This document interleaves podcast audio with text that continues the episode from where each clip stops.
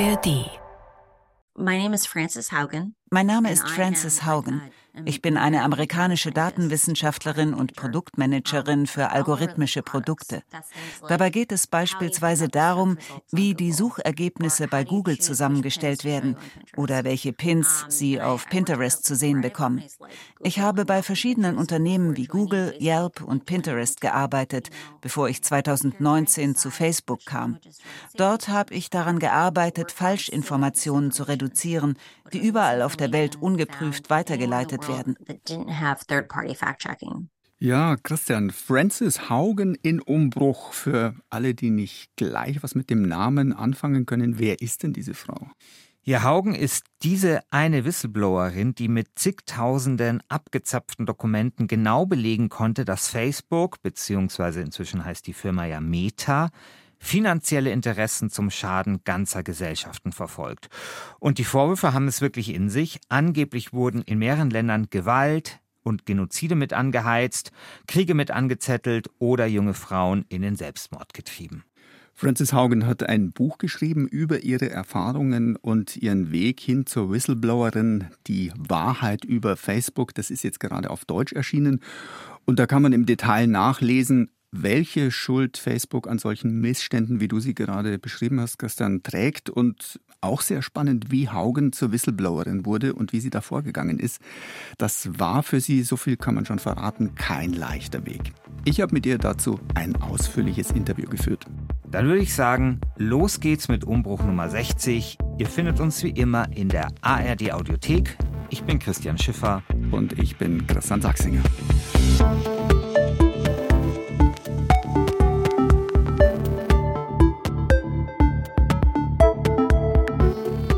Christian, lass uns erst einmal darüber sprechen, wie du Facebook nutzt. Mein Profil ist relativ uninteressant. Ich habe zwar einen Account, aber der dümpelt seit Jahren ziemlich ungenutzt vor sich hin.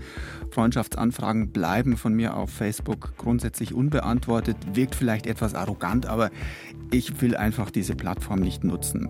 Vielleicht an dieser Stelle noch Ganz kurz, die verschiedenen Namen des Unternehmens. Man spricht ja inzwischen äh, nicht mehr von Facebook, sondern von Meta, weil sich der Konzern umbenannt hat.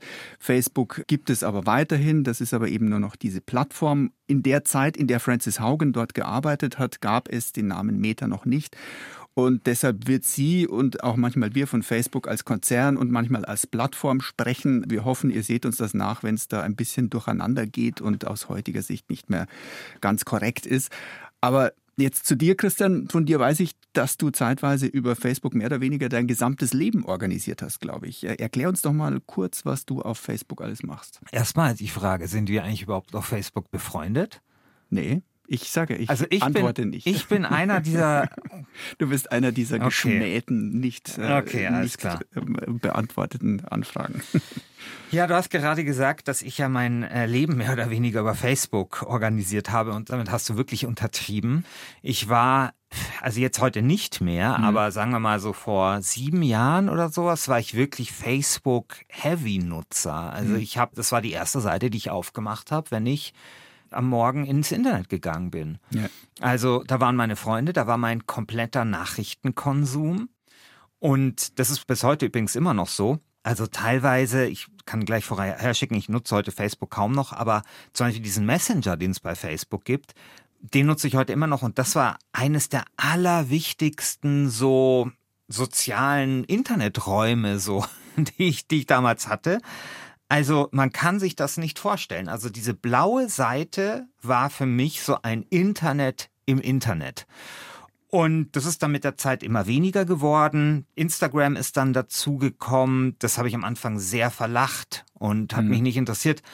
Ist aber dann immer mehr, ja, so in mein Konsummenü mit eingegangen und man kann sich ja so eine Statistik anzeigen lassen, welche Apps man auf dem Smartphone nutzt so am Tag und da ist Instagram nach Twitter mittlerweile auf Platz zwei. Und Twitter ist dann sehr, sehr präsent geworden für mich. Ich meine, Twitter war natürlich immer da. Als Journalist ist man natürlich sowieso auf Twitter, ist sowieso ein wichtiger Infokanal, aber Twitter ist dann tatsächlich so in der Corona-Pandemie und dann auch noch äh, mit dem Ukraine-Krieg bei mir viel, viel wichtiger geworden. und ist jetzt natürlich immer, wenn ich irgendwo hingehe, wird's dann wieder schlecht. Jetzt, jetzt versucht man wieder irgendwie von Twitter wegzugehen. Hm. Und was ich vielleicht noch erwähnen möchte, ist LinkedIn. Hm. Also LinkedIn ist jetzt nicht so, dass ich das jeden Tag aufmache oder sowas, aber ich würde sagen, ich mache es hin und wieder auf, genauso wie ich halt Facebook hin und wieder noch aufmache. Mm, LinkedIn, Microsoft-Tochter und so eher eigentlich ein Business-Netzwerk. Ja, aber da finde ich halt interessante Sachen. Also mm. da ist halt viel so, hey, wir haben dieses tolle Projekt, wir haben jenes tolle Projekt. Also das ist so, hm. Aber es gibt da schon immer wieder mal, sag ich mal so, Leute, die interessante Dinge über ihr Thema schreiben und auch in einer gewissen Ausführlichkeit, die man zum Beispiel auf Twitter nicht findet. Und LinkedIn finde ich so ganz interessant als Netzwerk. Okay, aber wir bleiben jetzt erstmal bei Facebook und dabei vor allem bei dem Teil von Facebook, der sich Newsfeed nennt. Also das sind die Nachrichten, die Facebook glaubt, dass sie für einen wichtig und interessant sein können.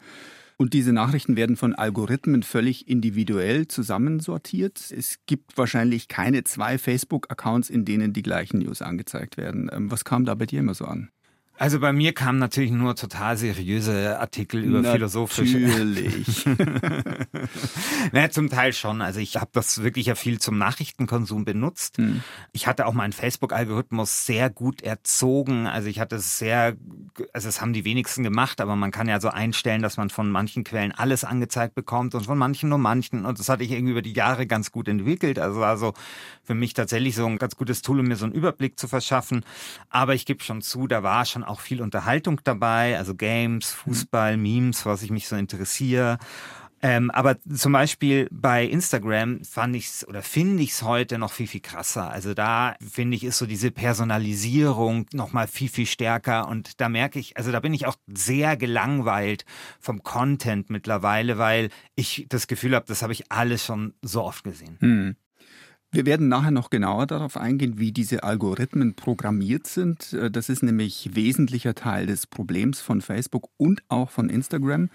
Aber erstmal zu Frances Haugens Werdegang. Sie hat uns ja schon erzählt, dass sie bei Google gearbeitet hat. Irgendwann wurde sie schwer krank. Sie hatte eine Autoimmunkrankheit, die dazu führte, dass sie zeitweise gar nicht mehr richtig gehen konnte. Sie hat dann einen Pfleger für sich zu Hause engagiert und zudem hatte sie bald ein recht enges Verhältnis. Er wurde wie ein wirklich enger Freund. Er wollte unbedingt, dass ich wieder werde, dass ich wieder wie ein normaler Mensch durchs Leben gehen konnte. Und er nahm mich auf lange Spaziergänge in der Nähe unseres Wohnortes in der Bay Area mit. Und dann kamen 2016 die Vorwahlen in den USA. Und als der demokratische Kandidat Bernie Sanders 2016 verloren hatte, fiel mein Freund in ein Loch. Er tauchte ein in eine Spirale aus Desinformation. Und das war eine prägende Erfahrung für mich. Zusehen zu müssen, wie ein Freund, eine lustige, einfühlsame Person, durch das Internet so abdriftete, dass ich mit ihm keine gemeinsame Basis mehr hatte. Das tat weh. Und es war wirklich beängstigend. Und in dieser Zeit bekam Frances Haugen ein Jobangebot von Facebook. Sie hat zuerst gezögert, weil Facebook damals schon in der Tech-Branche einen recht schlechten Ruf hatte. Und sie hat lange hin und her überlegt und dann aber sagte sie sich einfach, hey, ich kann vielleicht ja in diesem Unternehmen was ändern, was bewegen. Ich kenne mich mit Algorithmen aus und ich verstehe, wie diese Social-Media-Systeme funktionieren. Und sie wollte verhindern, dass andere Leute ähnlich wegdriften wie ihr Freund, weil sie sich einfach in einer Spirale aus Fake News gefangen sehen. Außerdem, das gibt sie auch zu, bekam man damals einfach als ITler mehr Geld bei Facebook als bei anderen Tech-Firmen, die bei Facebook mussten einfach mehr zahlen, weil ihr Image so schlecht war und sie sonst wahrscheinlich gar keine Leute mehr bekommen hätten. Also wir sind jetzt im Jahr 2019. Frances Haugen fängt bei Facebook an. Was macht sie dort und was fällt ihr dort auf? Also sie wird da ziemlich schnell ins kalte Wasser geworfen. Eigentlich war am Anfang vorgesehen, dass sie da ein ausführliches Programm durchläuft, um die Firma kennenzulernen. Ist ja auch ein riesiger Konzern, ziemlich kompliziert zu überschauen. Aber nach ein paar Tagen schon wird dieses Programm abgebrochen und sie bekommt gleich ein erstes Projekt aufgebrummt, bei dem sie zusätzlich nach kürzester Zeit schon dem obersten Management einen Zwischenreport vorlegen musste. Also das war schon mal kein guter Start. Sie arbeitet dann in einem Team, in dem man sich Großes erwartet. Civic Integrity heißt das. Also direkt übersetzt bürgerliche Integrität. Das heißt, Facebook sollte wieder als verlässliche Quelle dienen. In dem Team arbeiteten mehrere hundert Leute und die kämpften alle gegen Fake News und Hassreden. Zumindest sollte es so aussehen, als ob dagegen gekämpft wird, ähm, so gut es geht. Gleichzeitig kämpft man auch gegen die eigenen Algorithmen, weil Facebook nämlich erst kurz bevor Haugen da eingestiegen ist, im Jahr 2018, sozusagen einen Hebel umgelegt hatte. 2018, they went ahead and said, Im Jahr 2018 sagten sie sich, unsere User produzieren nicht genug Inhalte. Wissen Sie, wenn man nicht genug User hat, die Inhalte erstellen, dann schauen sich auch zu wenig Leute die Seiten an und damit auch die Anzeigen, die man auf diesen Seiten schaltet. Denn es handelt sich ja um ein werbefinanziertes Geschäftsmodell bei Facebook. Wie kann man also die Leute dazu bringen, mehr Inhalte zu erstellen? Sie fanden heraus, dass das geschieht, wenn Posts besser belohnt werden, also mehr Kommentare bekamen oder wenn sie öfter weitergeleitet wurden. Das Problem bestand aber darin, dass Facebook auch merkte, dass Inhalte, die mehr Reaktionen hervorrufen, auch solche sind, die zu mehr Hate Speech führen, zu mehr Gewalt und zu mehr Fehlinformationen, weil Menschen eben dazu neigen, auf extremere Dinge zu klicken. Auch wenn du sie hinterher fragst, hat dir das gefallen? Und sie Nein sagen. Also die Algorithmen wurden 2018 so umgestellt, dass nicht mehr jene Inhalte im Newsfeed nach oben gespült wurden, die, sagen wir, besonders gut und fundiert waren, sondern jene, die Emotionen auslösen und deshalb mehr Likes und Weiterempfehlungen bekommen, mehr Reaktionen, mehr Klicks und neue Inhalte, wenn Leute ihre Kommentare dazu posten. Und das ist halt die Währung, die zählt, wenn Facebook Werbung verkaufen will. Francis Haugen sagte, das gilt nicht nur für Facebook, sondern genauso für die Tochter Instagram und sie beschreibt in ihrem Buch da ein sehr interessantes Beispiel. Ein frisch gebackener Vater hatte einen Instagram-Account angelegt, um Fotos von seinem Neugeborenen zu teilen. Es gab dann ein paar Freunde, die da ebenfalls Bilder von ihren Kindern hochgeladen haben.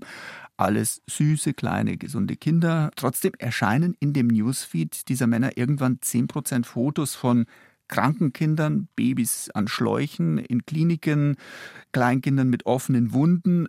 Und man fragt sich, warum. Antwort, weil die Vorstellung, ein solches Kind zu haben, der Albtraum von Eltern ist und weil sie sich von solchen Fotos nur schwer wieder losreißen können. Mhm. Der Algorithmus war also so programmiert worden, dass die Verweildauer der User gesteigert wird dass die Eltern zuvor kein einziges Foto von kranken Kindern selbst gepostet hatten, das spielte dabei überhaupt keine Rolle. Christian, du hast ja schon ein Buch über Verschwörungstheorien geschrieben. Decken sich da deine Erkenntnisse mit dem, was Francis Haugen sagt, also dass die Social-Media-Unternehmen um Aufmerksamkeit buhlen, indem sie vielleicht sogar auch zur Not den Teufel an die, an die Wand malen? Ja, ich würde schon sagen, wobei das natürlich so die Frage ist, ob das die Unternehmen sozusagen proaktiv tun. Es mhm. ist aber halt einfach so, dass Algorithmen solche Inhalte halt strukturell bevorzugen. Zum Beispiel YouTube. Also es ist jetzt nicht eine klassische Social-Media-Plattform, mhm. aber es ist halt, naja, es ist eigentlich eine, gut eine Videoplattform, ja. auch mit Social-Media-Anteilen.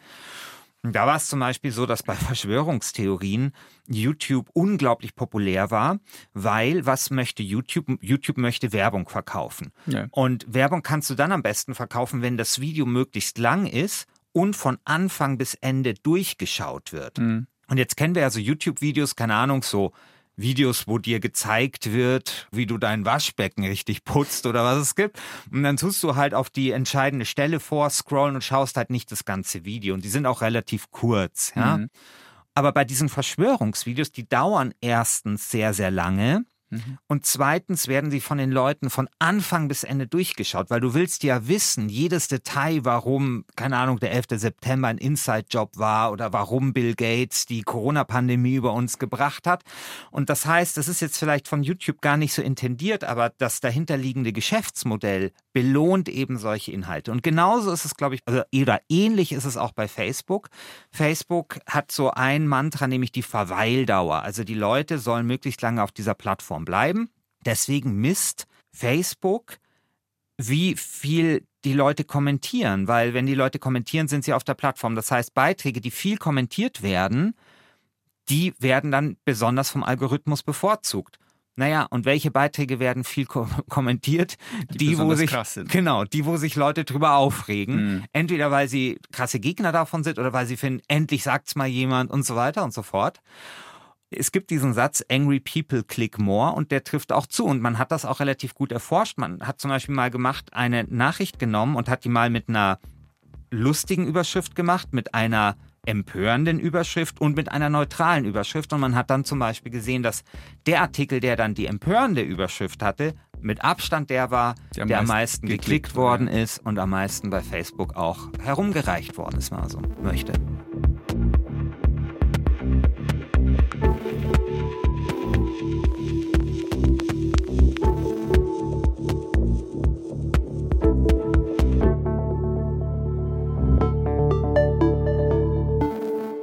Diese unselige Priorisierung von extremen Inhalten ist ein Fehler, den Francis Haugen dem Meta-Konzern inzwischen vorwirft. Ein anderer Vorwurf ist, dass man sich dort nicht um den Schutz von Kindern kümmert.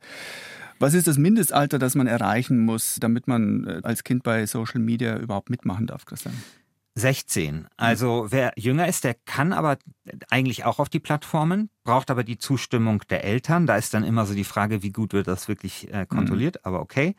Das ist bei YouTube so und bei Facebook auch. Und bei WhatsApp muss man sogar in jedem Fall 16 sein. Also wie sehr dieses, diese Regelung in der Realität umgesetzt ist, ja, lasse ich mal dahingestellt. Das Alter wird auch nicht überprüft. Genau. Ja, also genauso ist es ja, wenn Kinder ein zu junges Alter angeben, dann werden sie nicht zugelassen, aber das macht natürlich kein Kind, weil man will ja auch in der WhatsApp-Gruppe der Klasse zum Beispiel sein und dann gibt man sich halt als älter aus. Kennt ja. man ja seit jeher aus dem Internet. Ne? Ja klar, genau. Und Meta weiß das auch. Ähm, Haugen zitiert im Buch interne Statistiken, die das belegen und sie sagt, es wäre eigentlich ganz leicht festzustellen, wenn ein User oder eine Userin tatsächlich zu jung ist, zum Beispiel wenn man sich mit Freunden oder Freundinnen vernetzt hat, die alle nur 10 oder 11 sind. Oder wenn die GPS-Funktion an ist, aber man ähm, jeden Vormittag in einer Grundschule sich aufhält, also dann ist auch klar, man ist wahrscheinlich noch nicht 16. Es gäbe eine Menge anderer Daten, die eindeutige Hinweise liefern würden, dass jemand nicht das ausreichende Alter erreicht hat. KIs ließen sich auch daraufhin trainieren, junge Leute zu finden, die noch nicht das nötige Alter haben und sie dann zu sperren. Aber das macht Facebook halt nicht, weil man sich damit selbst das Wasser abgraben würde. Man würde sozusagen den eigenen Nachwuchs quasi aussperren. Also die Alterskontrolle wird sträflich vernachlässigt. Das andere ist, dass man vor allem jungen Mädchen massiv schadet. Und hier bezieht sich Haugen insbesondere auf Instagram. Instagram is a product that amplifies body image issues. Instagram zielt auf Körperbilder ab und auf den Vergleich von Menschen. Bei Snapchat geht es darum, mit Freunden zu reden und mit lustigen Augmented Reality Masken herumzualbern. Bei TikTok geht es darum, möglichst coole Dinge zu unternehmen. Aber bei Instagram geht es um den Vergleich von Körpern. Und Facebook hat Untersuchungen gemacht, die ergeben haben, dass sich die Probleme von Kindern mit ihren eigenen Körpern verschlimmert haben. Also ganz harmlos ist TikTok natürlich nicht. Man muss nur mal an diese Challenges denken, hm. wo Kinder dann, keine Ahnung, Deo einatmen oder so lange die Luft anhalten, bis sie bewusstlos werden. Und dazu kommt natürlich auch, dass TikTok eine chinesische App ist. Also das heißt nochmal intransparenter ist, was den Umgang mit Daten angeht. Wahrscheinlich sogar intransparenter als Meta. Mhm, stimmt. Aber Instagram hat eben ein womöglich noch viel massiveres Problem. Vor allem Mädchen schauen bin ich so hübsch wie meine Freundinnen, bin ich dünn genug und man kann natürlich immer jemanden finden, der oder die noch besser aussieht als man selbst.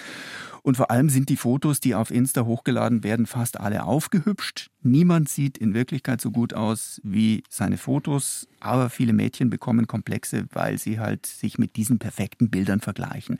Und Haugen sagt, Facebook wusste auch das. Der Konzern hatte Studien dazu, konnte also die negativen Auswirkungen eigentlich belegen, aber sie haben diese Daten dafür für sich behalten und nicht veröffentlicht. Vielleicht müssen wir an dieser Stelle kurz deutlich machen, dass es uns jetzt nicht darum geht, jetzt Instagram oder soziale Medien zu verdammen. Es gibt da ja durchaus positive Geschichten. Wir haben selber mal hier eine Umbruchfolge gemacht. Das war die Nummer 17 über die sogenannte Herzbubble auf Instagram, wo ja. sich vor allem junge Frauen mit einem angeborenen Herzfehler vernetzen. Also diese Seite gibt es natürlich auch. Mhm.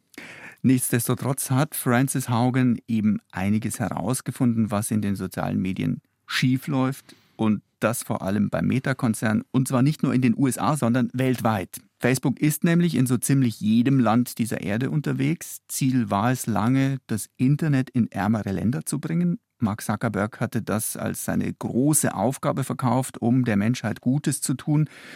Man zahlte den Leuten in ärmeren Ländern den Zugang zum Internet, wenn sie sich bei Facebook anmeldeten. Free Basics hieß das. Und Francis Haugen sagt, dieses Programm in den Entwicklungsländern war ziemlich erfolgreich. Wenn Sie Leute fragen, hey, nutzt du das Internet? Nutzt du Facebook? Dann antworten in diesen Ländern im Durchschnitt 10 Prozent mehr Facebook. Es scheint, als wüssten viele nicht einmal, dass Facebook nicht das Internet ist, sondern nur ein kleiner Teil davon. Und in diesen Ländern ergibt sich dabei eine besondere Gefahr. Die Systeme von Facebook sind ja generell nur sicher, wenn sie moderiert werden, weil sich sonst eben die extremen Inhalte durchsetzen. Aber genau diese Märkte, in denen Facebook eingestiegen ist und zudem oft alle alternativen Informationsquellen verdrängt hat, das sind auch die Märkte, in denen Facebook bislang kein Geld verdient. Und das hat Konsequenzen für die Entscheidung, ob moderiert und für mehr Sicherheit gesorgt wird oder nicht. Man wägt ab, wo und für welche Sprachen man solche Sicherheitssysteme aufbaut.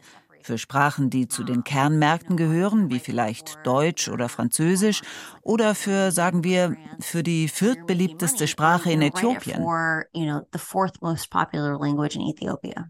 Also Facebook bzw. Meta geht laut Haugen in Entwicklungsländer, dominiert dort das Internet und lässt die Menschen dann mit einem Content alleine, der oft die Tendenz hat, ins Extreme abzudriften. Und das können sich dann Politiker oder Machthaber zunutze machen. Bestes Beispiel Myanmar. Dort toben seit langem ethnische und religiöse Konflikte. Da ist die buddhistische Mehrheit, die einer muslimischen Minderheit der Rohingya gegenübersteht. Und Facebook spielt bei den Konflikten eine wichtige Rolle, wie Haugen mir bei unserem Interview erzählt hat. Das Militär von Myanmar schickte Leute nach Russland, um zu lernen, wie man Informationskampagnen durchführt. Und was sie danach getan haben, war, dass sie ein großes Netzwerk mit vielen Konten aufgebaut haben, das zunächst ganz harmlos erschien. Es gab da die Facebook-Gruppe der sogenannten feurigen Großmutter, wie sie das nannten, jemand, der Ratschläge gibt, eine lokale Berühmtheit. Dort konnte man über Haustiere sprechen oder über die eigenen Kinder. Und dann eines Tages, als das Militär einen guten Zeitpunkt sah, um loszuschlagen, veröffentlichten sie über diese vorher harmlosen Kanäle viele Geschichten, in denen es hieß, Wisst ihr, dass diese Rohingyas gefährlich sind? Wenn du denen nicht wehtust, werden sie dir wehtun. Es kam aus allen Ecken von Facebook diese Botschaft. Das waren die Quellen, denen die Menschen vertrauten. Es war wie ein Pulverfass. Und als das Streichholz angezündet wurde, vernichtete das Feuer alles. Wir haben das nochmal nachgeschaut. Die Nichtregierungsorganisation Ärzte ohne Grenzen geht davon aus, dass im Jahr 2017 mindestens 6700 Rohingya auf brutale Weise ermordet wurden, darunter viele hundert Kinder. Ganze Dörfer wurden gesäubert. Es gab Massenvergewaltigungen. Die Vereinten Nationen sprechen von einem Genozid. Und Facebook hat bei diesem Konflikt anscheinend wie ein Verstärker gewirkt.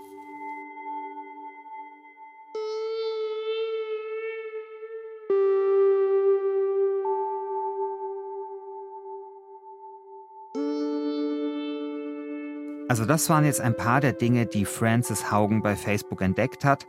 Sie arbeitete im Unternehmen und redete sich lange ein, sie könnte etwas Positives bewirken, weil sie ja im Team war, das für mehr Sicherheit sorgen wollte.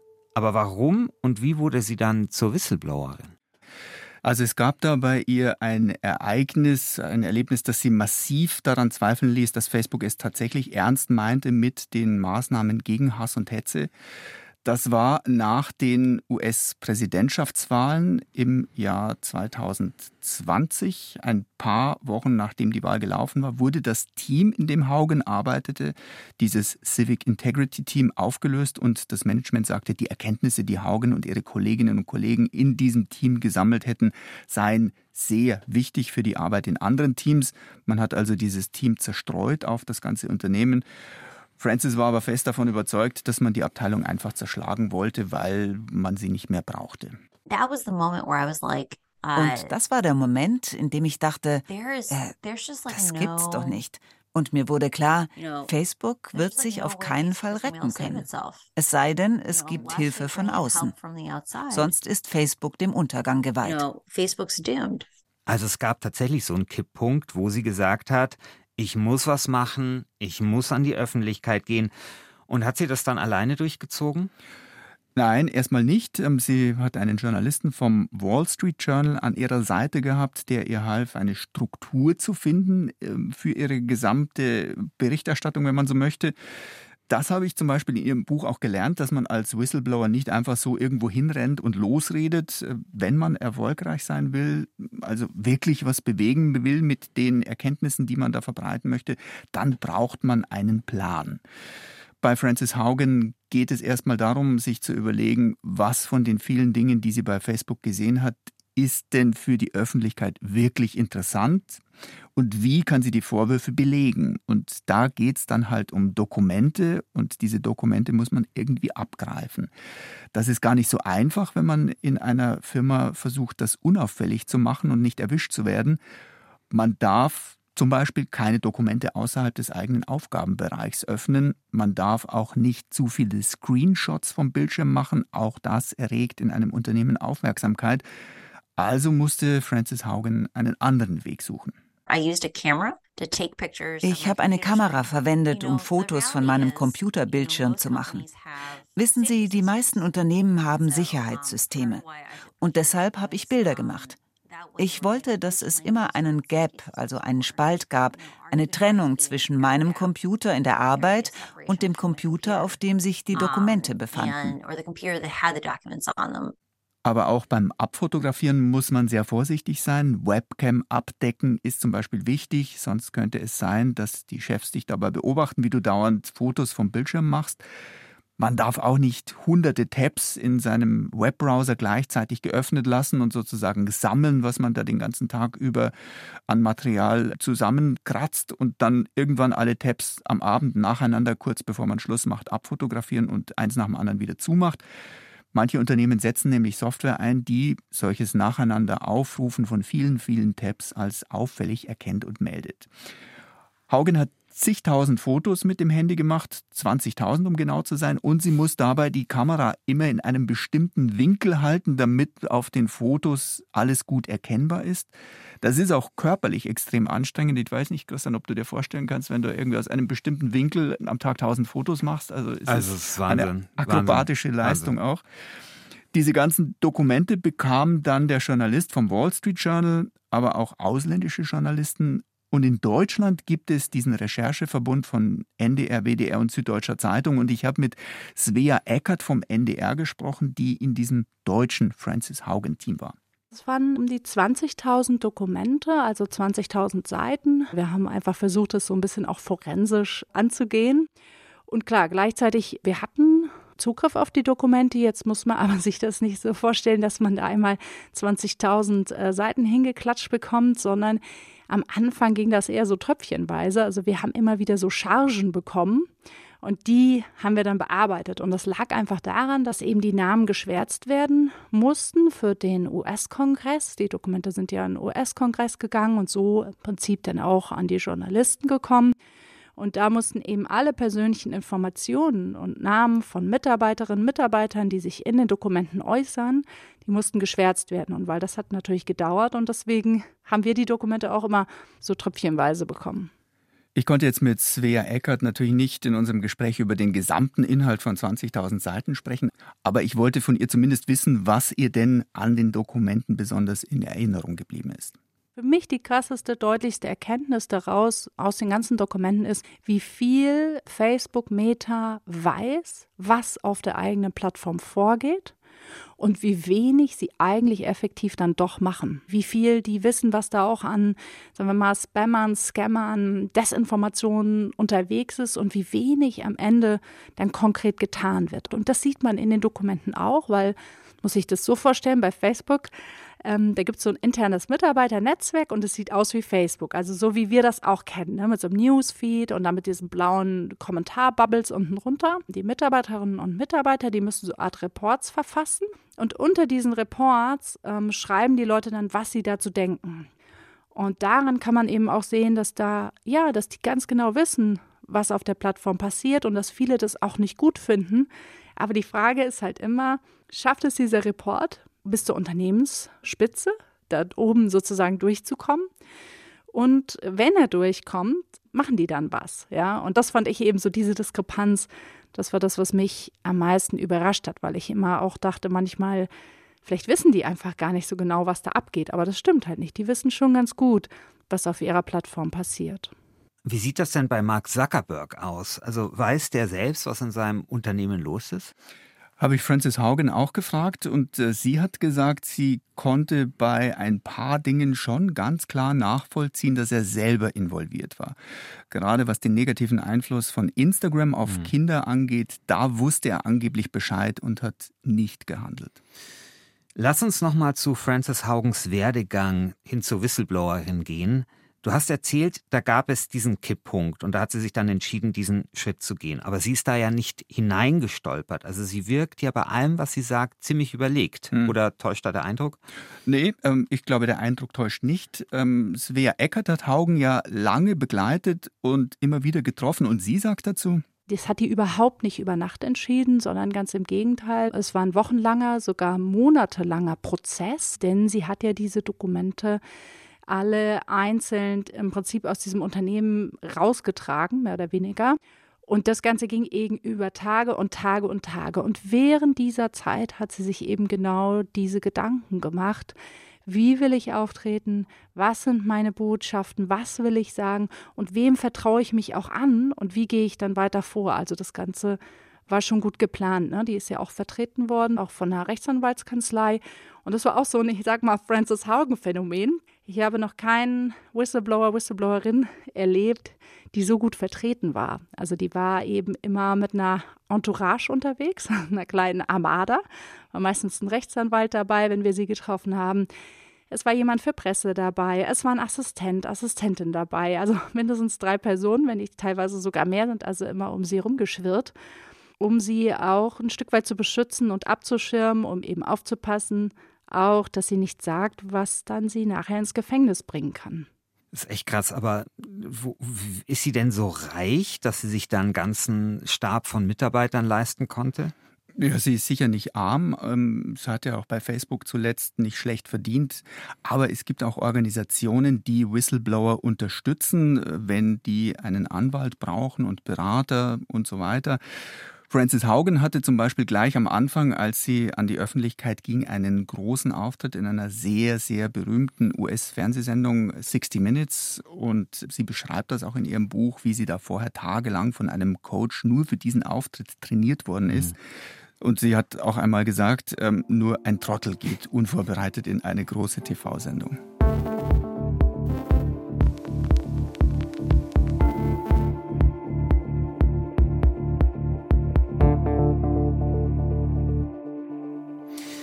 Okay, Christian, ich habe natürlich auch mitbekommen, was Francis Haugen da alles losgetreten hat. Ich kann mich da noch gut dran erinnern, da waren alle Medien ein paar Tage lang richtig voll davon, also auch hier in Europa.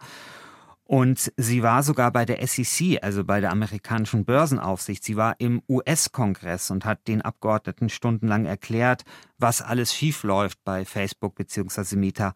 Hat sich da irgendetwas verändert? Hat sich da Facebook in irgendeiner Art und Weise bewegt?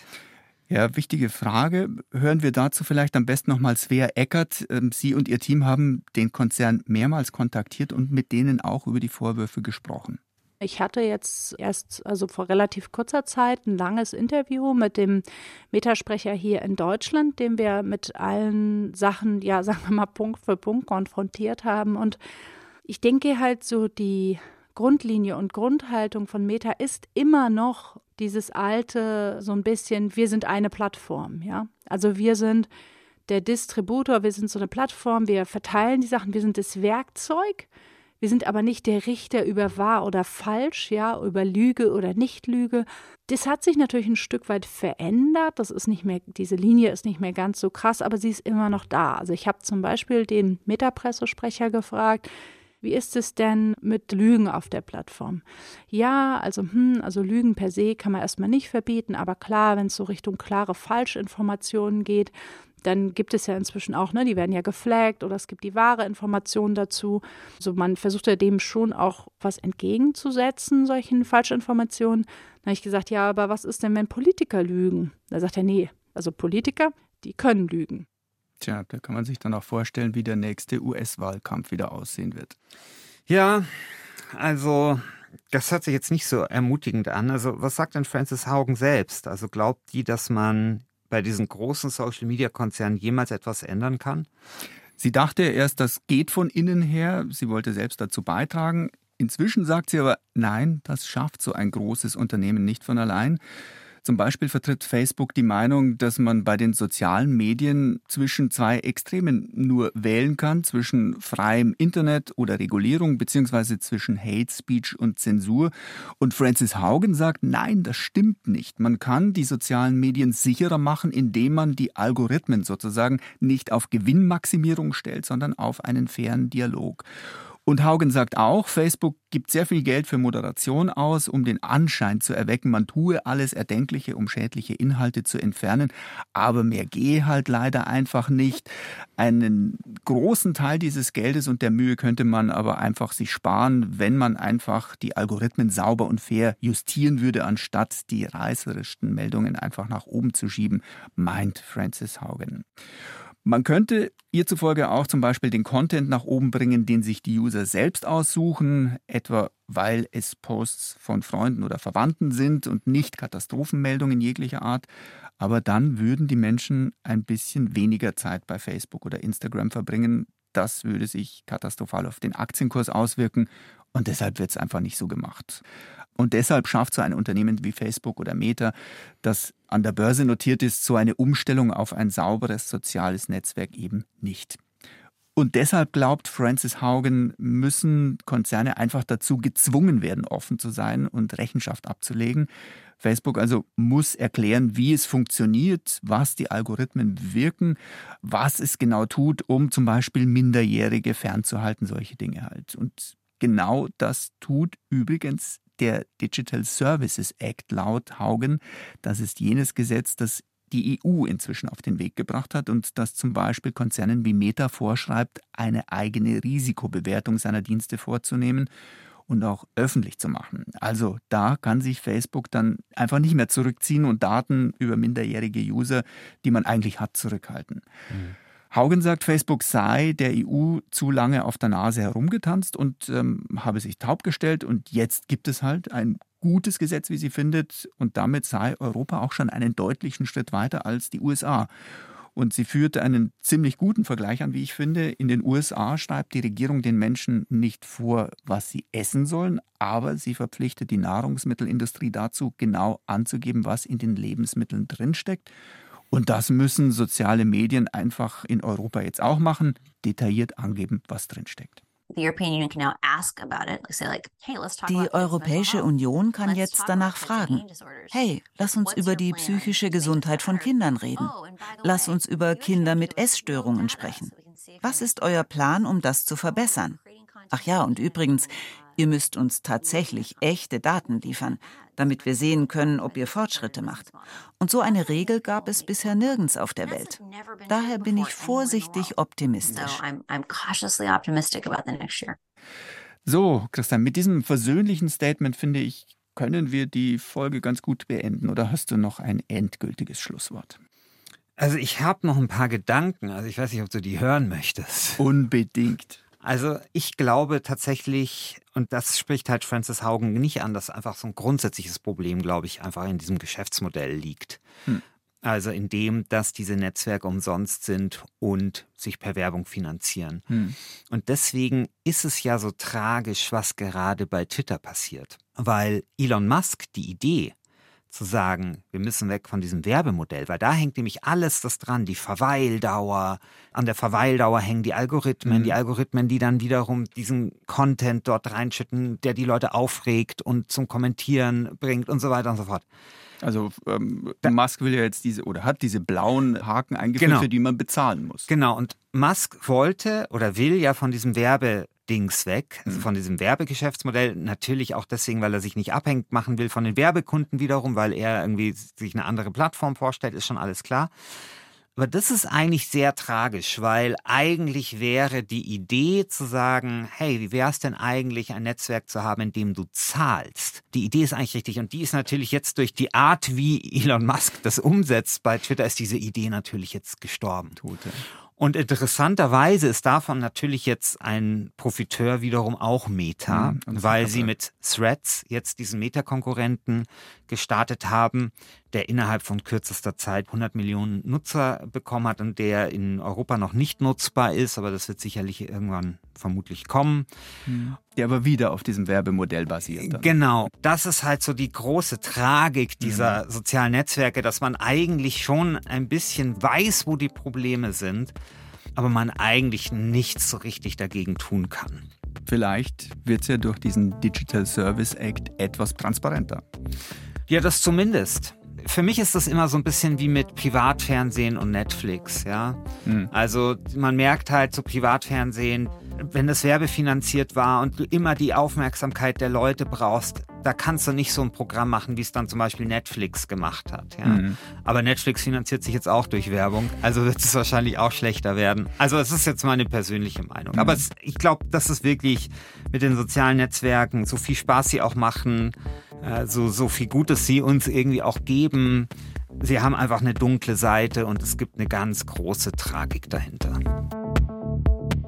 Das war das Schlusswort von Christian Schiffer und das war's mit Umbruch Nummer 60. In den Shownotes findet ihr wie immer ein paar Links zum Thema und ach ja, wer jetzt neugierig geworden ist auf das Buch von Francis Haugen, hier nochmal der simple Titel Die Wahrheit über Facebook. Erschienen ist es im Econ Verlag zum Preis von 25,99 Euro.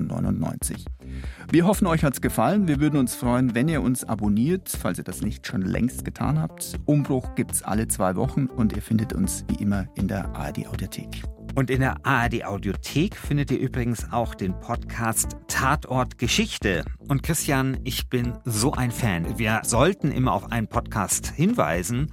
Und ich habe mich diesmal freiwillig gemeldet, weil ich diesen Podcast einfach so liebe. Ich muss sagen, ich habe den sehr spät entdeckt. Der wird gemacht von Niklas Fischer und Hannes Liebrandt. Das sind zwei Historiker von der Ludwig-Maximilians-Universität. Und es geht um die großen Kriminalfälle der Geschichte. Also sowas wie den Anti-Mafia-Kampf von Giovanni Falcone oder das Leben des Stasi-Chefs Erich Mielke oder die Geiselnahme von Entebbe. Und ich bin, muss ich dazu sagen, wirklich selber ein großer Fan von Geschichtspodcasts. Ich habe da unzählige abonniert und als ich dann darüber gestolpert bin, so was, der BR hat einen Geschichtspodcast, habe ich den dann eben angehört und war dann sehr glücklich, dass ich da nicht enttäuscht worden bin. Es ist wirklich ein ganz großartiger Podcast. Abonniert den auch, neben Umbruch. Hört ihn euch an. Äh, ist ein wirkliches Goldstück. Ganz dicke Empfehlung. So, jetzt verabschiede ich mich aber auch am Mikro. Ich bin Christian Schiffer. Und ich bin Christian Sachsinger.